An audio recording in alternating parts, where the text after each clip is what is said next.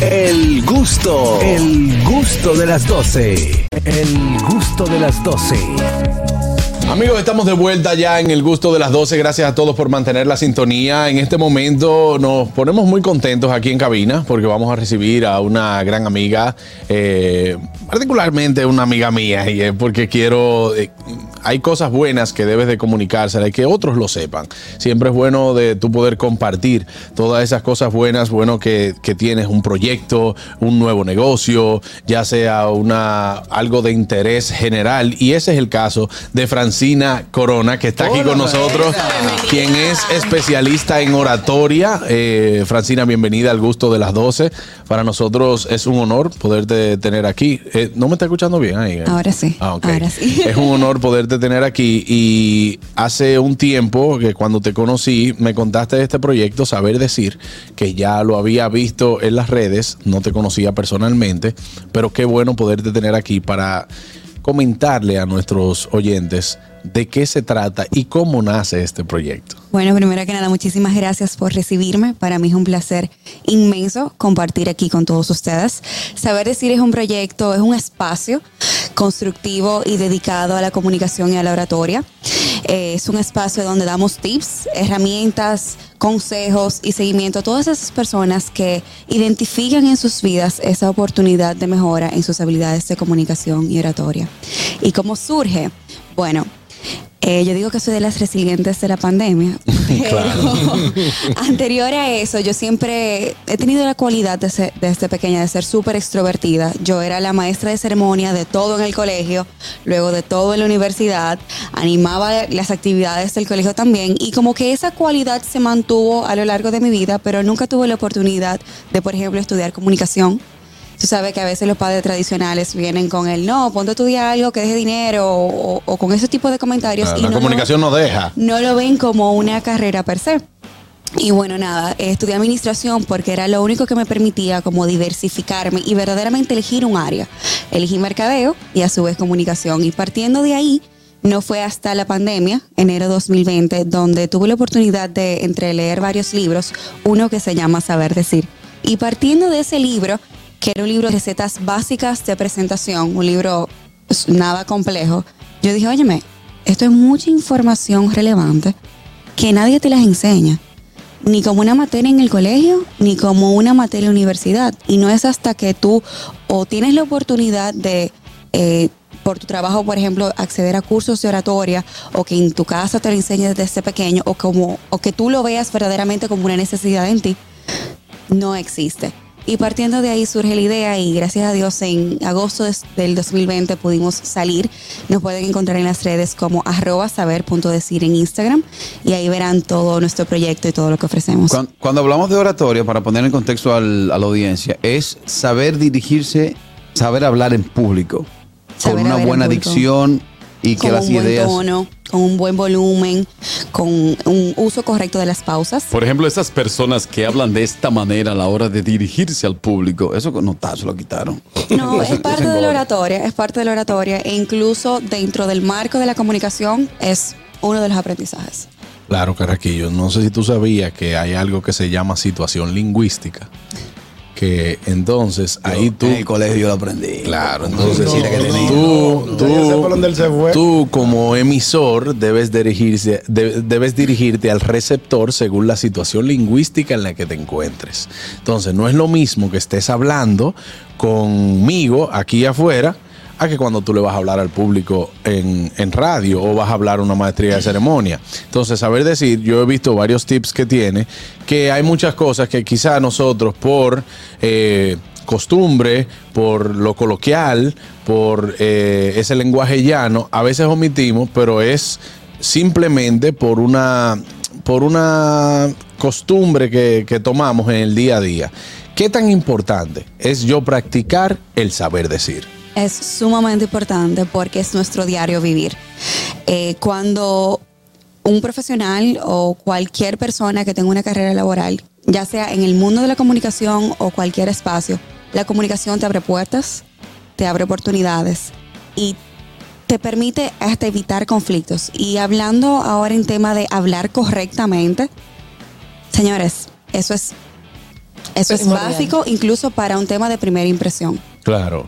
En la radio se ha perdido mucho eso. Eh, porque, por ejemplo, eso que estaba diciendo Carraquillo al principio, cuando antes la radio debía llevar un locutor con una voz engolada que decía, muy buenas tardes, son las 3.46 de la tarde y en este momento, ahora no. Ahora uno habla... Eh, y, conecta, Porque quizás para, para lo que nosotros queremos hacer, que es entretener, comunicar, el tú hablar un lenguaje llano te da una cercanía más al público, pero...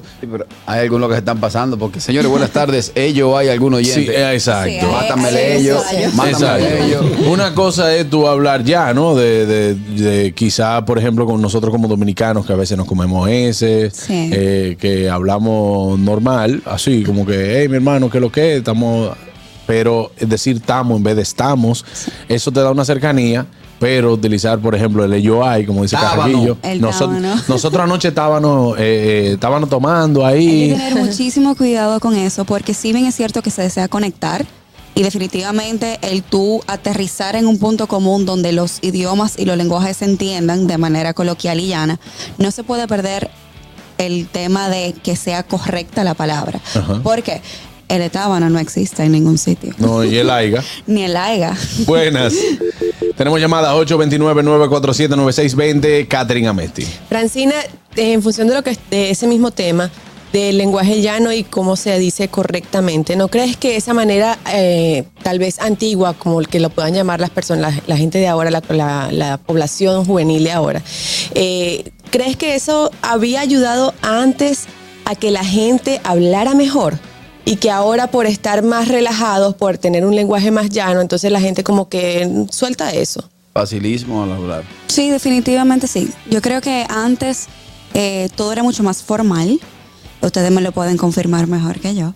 Todo era mucho más formal y el que perdía la formalidad tal vez perdía. no, dijiste como un viejito. No, viajaste de, de, chin en chin, no dijiste viejo, ¿tú me entiendes? la chiquita No, Francine es súper joven. Sí, sí, se le ve, se le nota. Mira, para mí uno de los mejores eh, eh, políticos eh, que hizo buen uso de la oratoria en su momento fue el doctor José Francisco Peña Gómez. Claro. independientemente de su tono de voz, que era siempre. era, un poeta. Así llamarlo. Pero sí te puedo decir que no solamente, no solamente estamos hablando, o sea, si ustedes siguen la cuenta de saber punto decir, no solamente es que hables bien o que hables bonito, sino también saber qué decir. Porque hay situaciones que quizá nosotros nos encontramos en algún conflicto porque no supimos cómo organizar las ideas, cómo responder. Y lo de o quizá, claro, o quizá cuando vas a una entrevista de trabajo, el saber decir no se trata de simplemente hablar, hablar bonito, sino también saber qué decir. El que si tú me dices a, veces... Eh, Juan Carlos, que se da mucho el caso eh, con la comunidad venezolana que está aquí, también la colombiana, hay palabras que en el mismo idioma, el mismo idioma, no nos entendemos, aunque el dominicano lo esté diciendo correcto o el venezolano lo esté diciendo correcto. Y tú le puedes decir, suponiendo, vamos a poner un mexicano. Tú un mexicano le dices ahorita y es diferente, o sea, es totalmente diferente a lo ahorita de nosotros. Pero no, no, no, no, lo vea de, no lo vea del punto de vista, porque puede ser un asunto, ahí puede ser un asunto de cultura, Pero cuando nosotros hablamos, que hablamos dominicano, no hablamos español. Sí, pero si una entrevista con un venezolano o con un mexicano. Sí, o sea, lo que te digo es decir. Que, hay algunas, hay algunas cosas que son por cultura y no porque sea el mismo idioma. pero yo entiendo lo que dice Harold. Lo que dice Harold es que si no te están entendiendo lo que tú quieres comunicar, tú tienes que saber cómo, cómo migrar esa conversación a otro punto que te puedan entender. Eso es saber, saber entender. nosotros pedimos que, a quienes a quienes nosotros vamos a entrevistar, ¿no? Sí. Que vengan con cultura general. Porque la, neta es que la cultura general te permite. Es buena. ¿Qué pasa? Le, va a meter, le va a meter el mexicano el paisa. Bárbaro. Sí. Ñonguito, en este caso, en el caso suyo, por ejemplo. Eh, para nosotros sería de gran interés que usted siga la cuenta, saber decir buenas. La voy a seguir. Es muy buena. Yo la sigo. Carlos. vamos para allá. Pero tú sabes que siempre cae bien en confianza, tú en una bandeja de fritura a cómo son. Eso cae muy bien, uno hablando ahí. El, a, ¿A cuántos son esas orejitas? Buenas. Sí, buenas. Hey, Andrés. Juan Carlos, mira, antes se estilaba mucho que los directores de orquesta buscaban personas que tuvieran más o menos el mismo tono de voz. Por ejemplo, Radio Mira informando, no sé si te acuerdas. Claro. Que todos los locutores se conocían, eh, nadie eh, lo podía distinguir casi. lo mismo sucedía con Radio Guarachita, que todos tenían que hablar parecido a Radamé, Aracena. Sí. Igual que... Sí, más 100 también, Andrés. Sí, más 100. ¿Cómo? Eh, sí, más 100. han pasado varios locutores por ahí y el timbre de voz es parecido. Uno de ellos es Georgie Castillo. Claro. y, el mismo, y el que murió recientemente que decía así más sabor navideño. Sí, exactamente. Tú sabes que eso se utilizaba mucho y, en los noticieros, pero también en, los radios noticieros, pero también se usa mucho en las mujeres de servicio al cliente de los supermercados. ¿Cómo que dice? Toditas hablan igual. Un empacador, favor pasar por servicio al cliente, un empacador. ¿Pero que les hacen alguna audición? No, pero... Yo creo, sí si no hablas así, no puedes hablar por el micrófono. Pero es que es un tipo de lenguaje, al igual que el lenguaje, eh, el lenguaje discursivo, el lenguaje periodístico. Y un tema de marca también. Por ejemplo, aquí en el caso de la Z, donde se mantiene el tono de voz, es un tema de mantener la imagen de la marca. Claro. Mira, Richard Santos dice en nuestro canal de YouTube, si yo lo hubiera sabido. Sí, si yo lo hubiera sabido. Hay personas que dicen así. ¿Qué tanto este proyecto, eh, te imaginaste tú en algún momento que iba a tener tanto engagement con la gente, o sea, que iba a crecer tanto, tan rápido? No, la verdad es que no. En agosto, en abril, donde en el momento en que empecé con el proyecto, yo anotaba todo en una servilleta, en un cuadernito, como que todas las ideas que me iban llegando. Y señores, mi primero 500 followers yo hice una fiesta en mi casa. Feliz, feliz, feliz. Y que, wow, ya tengo 500. 500. Pero real y verdaderamente creo que estamos haciendo una necesidad de educación, de saber hablar y saber, sí, saber hablar. Donde muchas personas, la verdad, lo ven como una oportunidad y saber decir nos viralizamos hace unas semanas con un Reels de la pinza. Si entran al perfil van a tener la oportunidad Ah, sí, sí, sí. Yo lo vi, el que poner la, los dedos así. Exacto. Y tú lo utilizas para... Eh, dar órdenes, dar informaciones relevantes. E incluso uno lo utiliza de manera inconsciente en su vida diaria. Y saber decir, llegó, estamos en los 118 mil followers. Sí, de hecho, quiero felicitarte por eso, porque y también es, un, es, un, es un caso de motivación. Concha, le vale. Es un caso de motivación también porque hay mucha gente que dice, pero es que si yo no pongo fotos así, si yo no hago esto, si yo no hago lo otro, lo mismo que todo el mundo, no me van a subir los seguidores, no la gente no me va a creer lo que le estoy diciendo, no me van a prestar atención. Y saber decir, tiene 118 mil followers. Que hace dos semanas tenía 90 y pico. y cada post tiene muchos, muchos likes. Ah. Entonces eso está funcionando y también es, motivador para las otras personas que quieren hacer cosas y se, se enfrascan en que no, que no puedo porque no, no hago lo mismo que todo el mundo. Gracias. Yo siento que esto ha sido un antes y después en el mundo de la comunicación, en la industria de la comunicación per se, por ese mismo tema, el, el tú viralizarte y que no sea con contenido fuera de tono. Claro.